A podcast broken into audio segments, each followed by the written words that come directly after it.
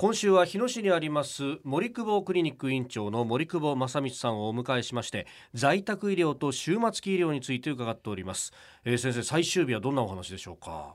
はい、今日はですね、はい、あの観察医制度という問題があります。でそれをちょっと触れたいかなと思っています。なんか観察医って聞くといやあの大変不謹慎なんですが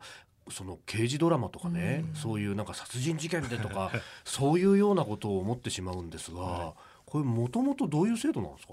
あの観察医制度というのはですね、はい、あの戦後のね混乱期にですね、えーはい、今いろんな路上でこうわかわけのわからなく亡くなっている方が多かったわけですね。行き倒れてしまうそうですね。その原因を究明しようということで、まあ当時 GHQ が指令してですね、はい、日本の中で人口が多い7都市を選んでいます。ええ、でその中では東京都の23区がその一つに入っていますね。で今それが東京都は観察医務院っていうのがありまして、はい、そのまあそれを使命を受けて忠実にあの行っている機関だと。いうふうに思いますね。その行き倒れの人が多いっていうことはやっぱりその伝染病とかそういうこと？そういうことですね。はあ今みたいじゃ犯罪捜査とかじゃないんですねもともと成り立ちは。もともとはね。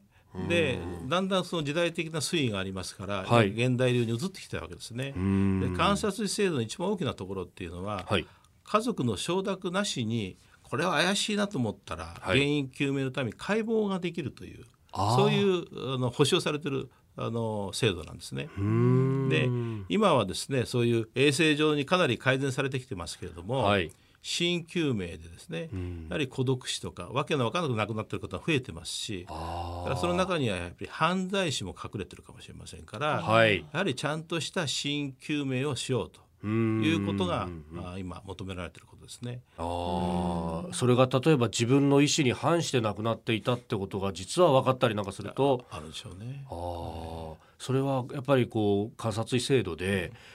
解剖してみないと分からないっていうのも結構あるわけですか？はい。はいありますね、だからかあの今非常にあの重要なことはですね、はい、解剖するってことはやっぱり大事だと。それからあの画像診断ですね死後の CT 検査ですね、はい、それを組み合わせることでよりより正確な死因究明がなされる時代になってますので本来はもう日本全国でそういうふうにあのすべきなんですがなん。せ予算もないですし人も足りませんので、はい。まあ、実質は東京都がやってる観察医務院を中心に行っているという現状ですね。えー、あ。のこれは俗説かもしれないですけどよく言われるのがその家で終末期であの在宅で亡くなりたいと。ところが家で亡くなるとお医者さん見とってないから最終的に解剖して死因解明しないとおダメなんだよっていうそこでなんか躊躇するみたいなところを聞いたことはあるんですがそれどうなんですか？基本的にはですね、えー、あのそういう流れになりますね。あの死亡時に書く書類っていうのは2つあるんですね、うん、死亡診断書と死体検案書、う。ん、診断書っていうのは長年ずっと見てて病気を見てる主治医がやっぱり病気に関連して亡くなりましたっていう診断書なんですね。うん、で検案書っていうのは継続して見てない方が亡くなられた時に、はい、死亡の原因を調べるためにいわゆる検案という作業をすると。そこで分かった病名を書くっていうのは検案書です。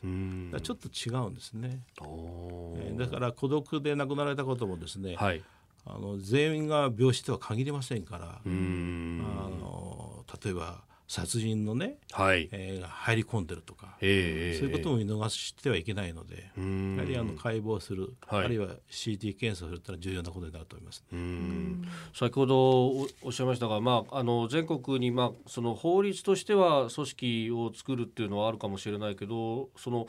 やっぱこれだけ孤独死の方とかが増えてくると、うん、観察医の方々っていうのも結構ハードワークになってきてるわけですか、あのもう絶対数が足らないですね。で観察医制度が敷かれてるっていうのは23区ですけれども、はい、多摩地区は検案医っていう先生方がやっていますが、はい、あの検案する方々はあの高齢化してまして人数が足らないと。えー、今週は森久保クリニック院長森久保正道さんに在宅医療と終末期医療について伺ってまいりました。先生一週間どうもありがとうございました。どうもありがとうございました